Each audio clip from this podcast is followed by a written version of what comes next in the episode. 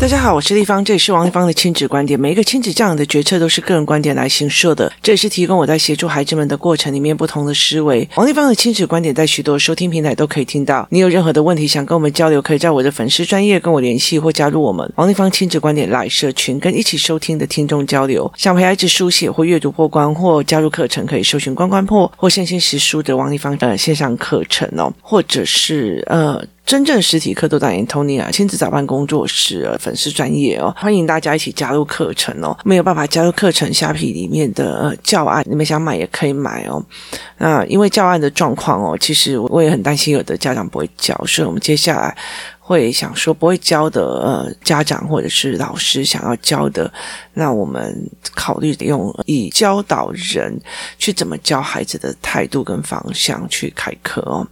今天我们来在讲说，呃，其实我最近在想一件事情哦，其实，在台湾的教养里面，很多的小孩说谎怎么办？一二三，小孩不说谎，然后什么几个这样子案件哦。那其实对我来讲哦，如果说小孩说谎怎么办，或者是小孩不知道没有办法知道。什么叫对不起的定义的时候，那我这样子拉拉杂杂下来就要九个或十个概念哦。那其实呃，工作室里面有妈妈就说：“那你这样子别人会不会听得很烦哦？”那我觉得呃，现在目前为止哦，我的心态是在呃建立 data 的概念，就是我把我看到的所有的有可能的，就是议题把它放在一起哦。就是说孩子根本就不懂呃道歉的定义哦，那我会把它全部都放在一起，不管是九个还是十。个哦。那如果大家觉得听得烦哦，那我觉得也 OK 哦。其实每一个议题，其实它都是一个思考点哦。那它可以带领大家来思考我曾经思考过的一些问题哦。那这样子的话，我觉得才能够有办法去让呃很多的父母去理解哦。很多的行为问题并不是一个单一构成要件哦。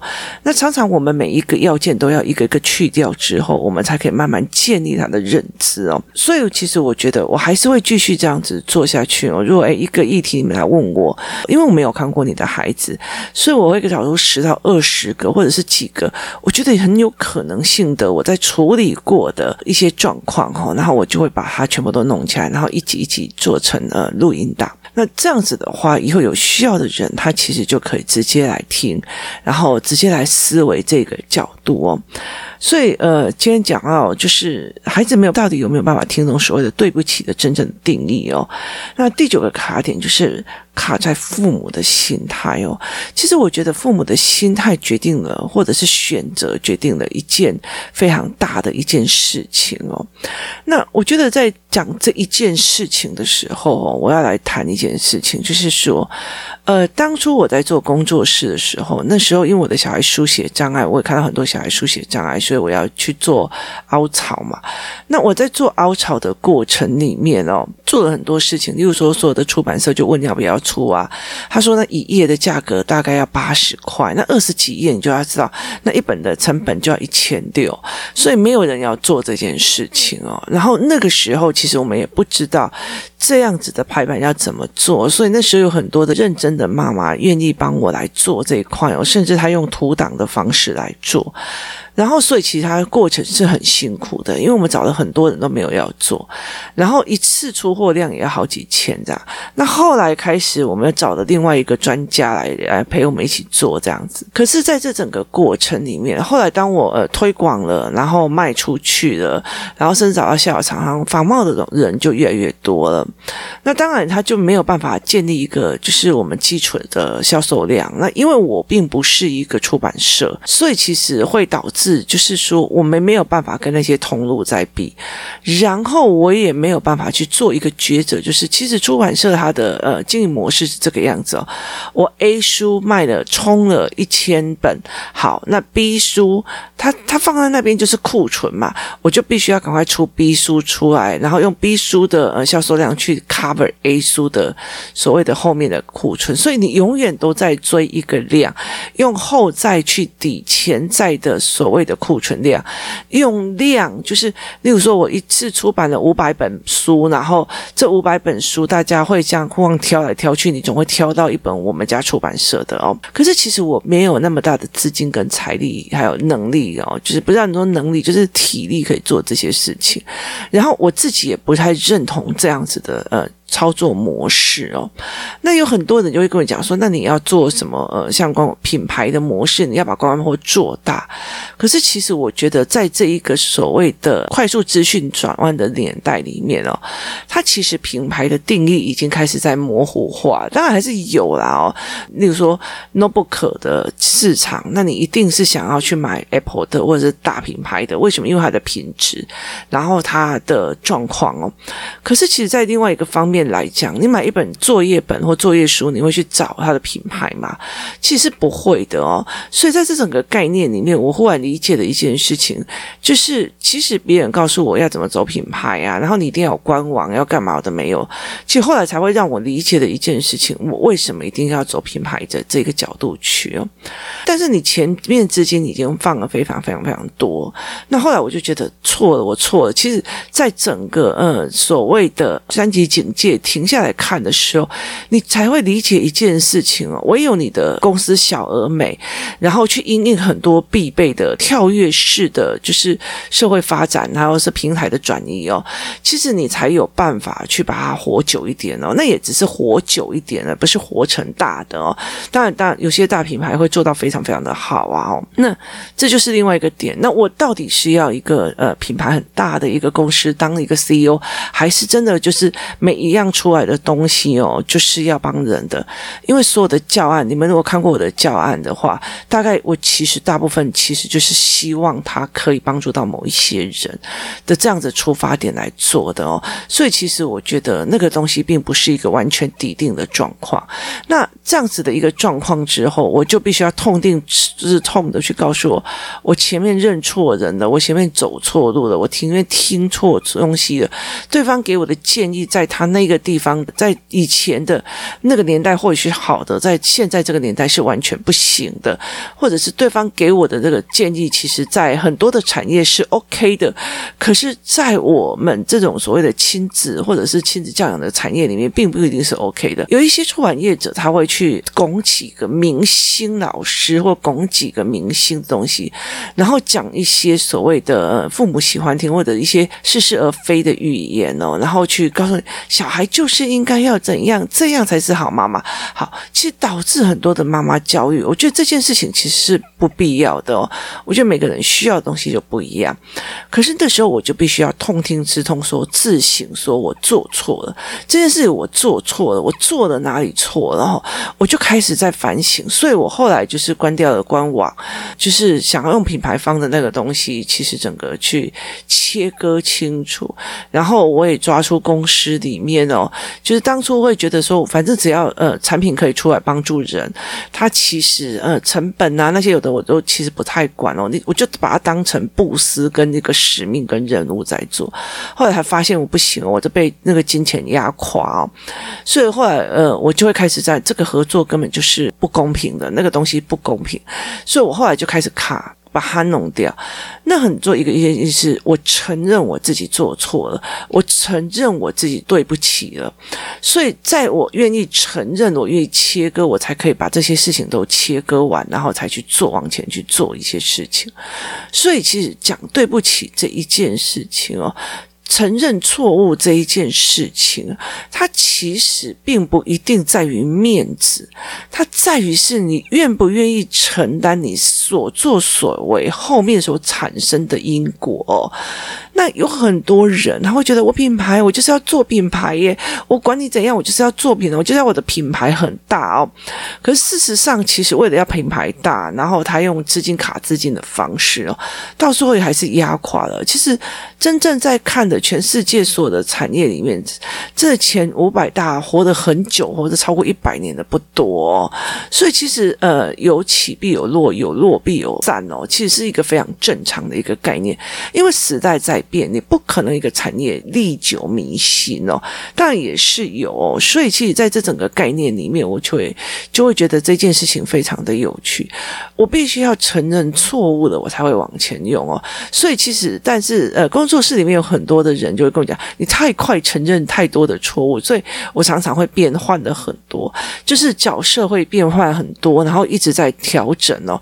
所以，例如说，呃，一个孩子的这个状况，我就觉得，诶，A 这个方式是不是试了以后，他就衍生的 B，然后我就说用 B，然后接下来用 C 哦，就是在这整个过程里面，你必须要因为要面对这个问题而一直演化、一直调整、一直思维哦。那其实我就必须要一直去告诉我，我刚刚那时候做错，我这个时候做错，我那个时候说的那个所谓的自省，必须要担起来。拍谁？我这么丢啊！我们现在从头来，就是你越快承认自己的错误，越快自省到自己的这决策错误，其实你就越能够把那个血止到底哦。其实那个时候，其实像三级警戒九月份的时候，我那时候一算，就是在家里面可以比较亲近这样，然后把所有呃外界的干扰跟对话全部都关起来的时候，我很笃定的一件事情：如果我今天不再做出责任，我其实公司九月份就。一定会关门，而且我还会欠别人钱了。后来我其实就痛定思痛，断舍离一些人跟一些事跟一些状况哦，那个时候才能够。苟延残喘撑到现在哦，那一直我我其实就是在想说最低能量的运作哦，为什么？因为我还有两个孩子，我不可能损失我两个孩子的陪伴跟思维。他们现在两个都有书写障碍，眼睛也不行哦，所以其实我必须要陪伴他们两个哦。所以在这整个过程里面，我必须要去了解，不行了，我如果再这样帮人下去，我自己的孩子会死的难看。我如果再听这个老师讲这样子的话，这个呃长辈讲这样的话，去干扰我的小孩，那我。我一定会倒霉，我这个孩子一定我后面会收拾不了，所以很多事情痛定思痛在于是，你必须要去面对这个决策是错的，这个决策不能再因为面子而去做这件事情哦。那这种所谓道歉的概念哦，其实就是在我承认错了，我赶快去面对我。对不起，我重新收拾，然后承担起来。其实在这在所谓的创业者身上，其实一直都会在看见一件事情。我承认我投资失败，赶快赶快去做出来。我承认这一条行业是不行的，我赶快去弄出来。我承认这一件事情哦，就是未来可能又是电子化的操作书，书本电子书会出来。好，那我就要去做，就算我亏了五六年，我也要去做。所以，其实，在很多的过程里面，我们到到底是在想我的决策是对还是错，还是我是个人坚持？如果是我的个人坚持，我个人原因去造成别人的误导，好，那我就痛定思痛，赶快去做所谓的修正跟更改哦。那。这是我一直在陪小孩子做的一件事。我我后来在这整个过程里面去理解一件事情哦。当孩子越有反省能力，越知道说对不起，我做错了，好，那我赶快来收拾善后。其实他是一个所谓的创业性人格啊，或者是说面对性人格，他必须要去做的。可是，在很多的父母里面，为什么只有叫我儿子道歉？这样子我过不了诶，我儿子都已经说对不起了，你为什么还要写悔过书？为什么还要怎样怎样？哈，其实我觉得。在这件事情里面是，我承认我这一个商业决策做错了。接下来，我要不要赶快调整我所有的商业决策？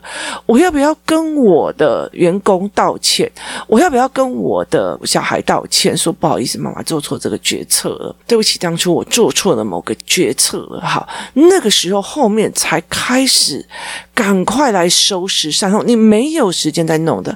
可是你永远如果一直一个父母，他永远觉得啊，小孩就这样子而已啊，那你为什么要跟他计较？好，意思就是说，你完全没有想到一件事情，你在意的是你的小孩被刁难了，你认为你的小孩被刁难了，而不是在这孩子犯错的过程里面，你教他的什么叫做自省，什么叫做最快止血方法？对不起。什么叫做收拾善后？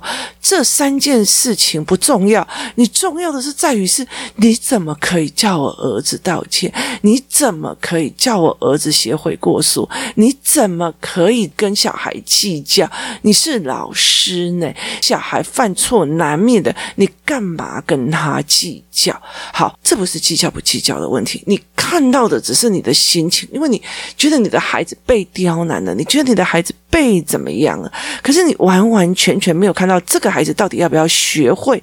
我把事情看清楚，我哪里的盲点造成我的错误，而我把事情看清楚。第一个叫在错误中学习，他必须在这个错误里面学到什么。第二个，什么叫做最快的止血方法？最快的止血方法就是说对不起，承认错误，承认错误完以后就是啊，我的小孩就已经道歉了吗？好。的后面叫做承担后果，这三件事情，它是一个把事情走向走到一个完整化的一个过程。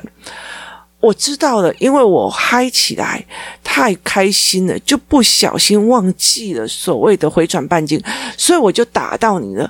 接下来我就必须要在这整件事情里面知道什么叫回转半径。工作室里面之前在教回转半径的时候，包括门的回转半径，就工作室的人应该都会看得到。地板上门只要是有回转半径的这个概念，下面有贴了一个回转半径的纸贴纸，也意思就是说，你在这个范围里面，你非常容易被 K 到。那曾经我也用吊车的概念，或者是呃所谓的挖土机的方式，去让孩子知道什么叫回转半径、回转禁止，就是进回转区禁止进入的这个概念。我甚至会带孩子在日本的时候，在台湾的时候，各个挖土机干嘛？都告诉他回转半径在哪，哪个地方不能动。好，如果我今天玩得太开心，在玩旋转干嘛？不小心打到人了。好，那就是我犯错了。我犯到哪一个？我犯忘记算到了回转半径跟安全距离，所以我教了回转半径跟安全距离。我用挖土机，我用门，我用这些东西来教的这个，所以我在错误中学到了知识。好，接下来就是面对，对不起。我做错了，可不可以原谅我吧？就是面对，就是得到你去弥补你自己的愧疚感的人，因为我造成别人伤害了，我造成别人难过了，我造成别人什么？对不起，请问你怎么样才可以原谅我？我取得了别人的原谅，这就是最快的止血方法。也意思就是说，最快的止血方法是这个样子。接下来，请问我要怎么样你才肯原谅我？我让你受伤了，我要不要负担医药费？如果让你愿意原谅我，你叫我写悔过书，我 OK 的，我愿意写悔过书，告诉你我错在哪里。第三件事情，我要开始怎么弥补这所谓的事情哦。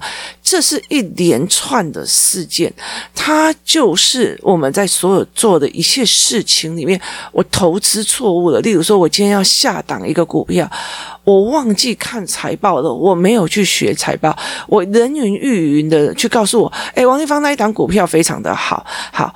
很多人告诉你那张股票非常的好，然后我们在立法院也看到那一线，就我就去买了，就人家跑的时候没有跟你讲啊，为什么要跟你讲？因为你一起跑的时候股价就下跌，他就不会卖到一个炒价钱，所以他在跑的时候没有跟我讲，所以我就亏了。那我必须对不起，我投资失败了，不好意思，我把我们家这个月的房租给投资失败了，所以我痛定思痛，我去学哦，例如说我去学 MJ 的财报，我去学干嘛？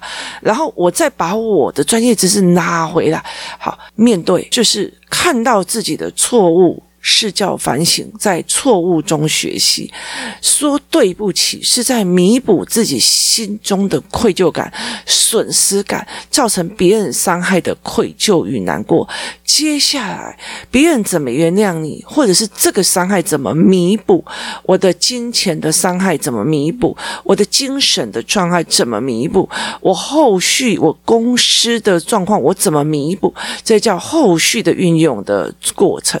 所以在这三个过程里面，如果我只猜干嘛叫我的小孩道歉，为什么要叫我的小孩写悔过书？你怎么要跟我的孩子计较？好，你讲这种话，我就知道了一件事情，你在意的是你很难过，你的小孩被刁难了，但是重点在于是你一点都不想要帮你的孩子学这三个人生很重要的一个点。OK 啊，那你就带回去啊。你就想一下，父母的选择决定了孩子有没有办法去学到这件东西，是一个非常非常重要的一件事情。怎么带着孩子去道歉？怎么带着孩子一个一个去道歉？怎么去面对这件事情？其实是一个非常非常重要的一件事情。那谁要道歉，谁不道歉？其实我觉得有人后来跟我讲说：“哦，我要带我的小孩跟你的小孩道歉了。”其实我就跟他讲说不必了，说的不必了的原因是在于是你的孩子其实伤了五六个孩子，可是只是因为你伤到王丽芳的小孩，你怕王丽芳不理你了，所以你要来跟我的孩子道歉，那其他五个呢？他们不是孩子吗？你的孩子不需要学吗？他还是觉得说，只要你爸妈不是大好靠山，你教他的是，因为他爸妈是大靠山，是王立芳，所以我就需要去跟他儿子道歉。那你妈是个什么东西呀？我凭什么跟你道歉呢？好，那你要这样子教，我觉得那还不如不要来跟我的小孩道歉。你若来跟我的小孩道歉，我就把明一件事情，就是你在教你的孩子。嘿，人家后面有靠山，你就要去道歉；人家后面没靠山，你就尽量玩他。我觉得这东西对孩子来讲并不是好事哦。所以你要让孩子学到什么，这个家长的选择。到底是什么样的状况是差很多的？很多妈妈就是很多小孩就我都已经道歉，你要怎样学会怎么收拾善后，学会怎么样取得别人的原谅，学会怎么把损失弥补回来。好，我把你的手机毁掉掉在地上，好啊，我就已经道歉，怎样？没有，不好意思，我的手机撞过。你有没有想说，那我要怎么赔？我要怎么干嘛？没有诶，回到家，老公我讲一句，哎呀。王立芳干嘛跟小孩计较？不好意思，你讲了这一句话，我可以不计较，但是你讲了这一句话，就代表你的孩子不用学了，就是你就尽量让你的孩子带着这种心态继续活下去。所以，其实很大的一个原因，那很多就是认知承担理论，就是我觉得我的孩子要不要去承担这些。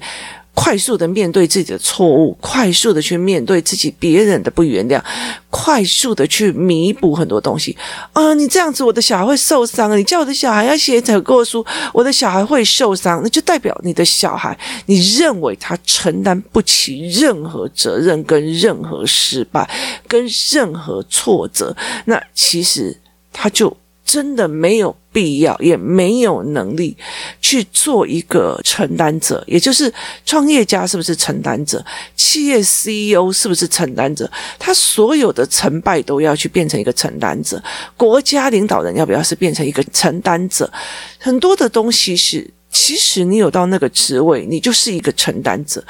教养是你是一个承担者，可是有没有想过一件事情，就是未来你的孩子，你生病了，或者是你做任何事，甚至呃死亡了，必须要负责葬礼的是你的孩子，负责你的葬礼是你的孩子，而这些孩子是不是一个承担者重不重要？他非常非常重要，因为当他可以承担的，他才可以处理非常非常多的事情。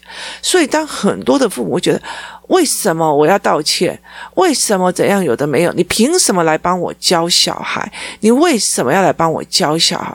你是谁呀？你干嘛要这样子教小孩？我告诉你，其实那是父母自己的选择，而我们也会有自己选择。那个妈妈哦，就是这样子啊，她的小孩都没卡没哦，以后尽量不要跟他玩。你做了你的人生选择，我们也会做的我们的人生选择。因为尽量被卡没卖给一轮，他的小孩只会跟王丽芳小孩道歉，其他人都不会道歉。谁要跟他一起玩、啊？我们小孩给他玩假的嘛？好，这个东西都是父母的选择。你怎么可以叫我的孩子道歉？你干嘛跟我的孩子计较？你干嘛有的没有？我告诉你，现在他会是孩子，他未必永远都是孩子。凭什么？凭什么别人受伤是不计较？要不然你被我揍两拳，然后告诉你，你不要跟我计较。我觉得这件事情是不合理的。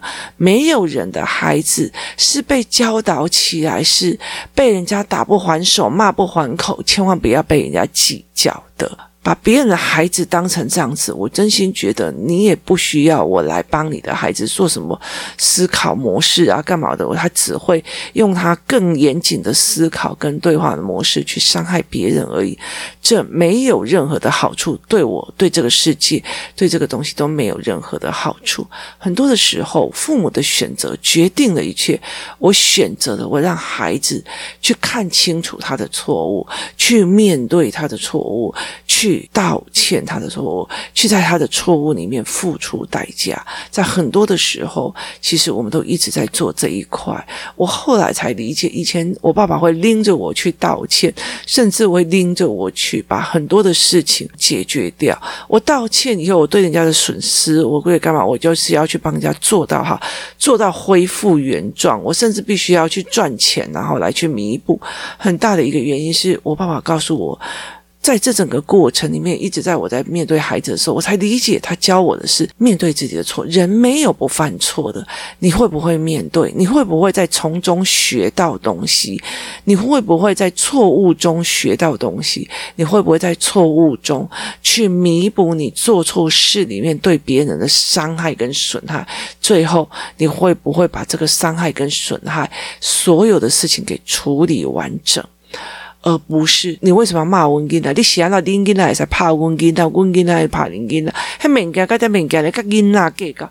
我爸爸从不教我这一句话，他从不教我干嘛跟小孩计较。我爸爸就是会让我用成年人的方式去处理这些事情，所以在这很多的过程里面，他让我看到了整件事情里面必须要。怎么处理？从头到从中学到东西，到道歉，到取得原谅，到恢复原状，这件事情是我一直在带我的孩子学的。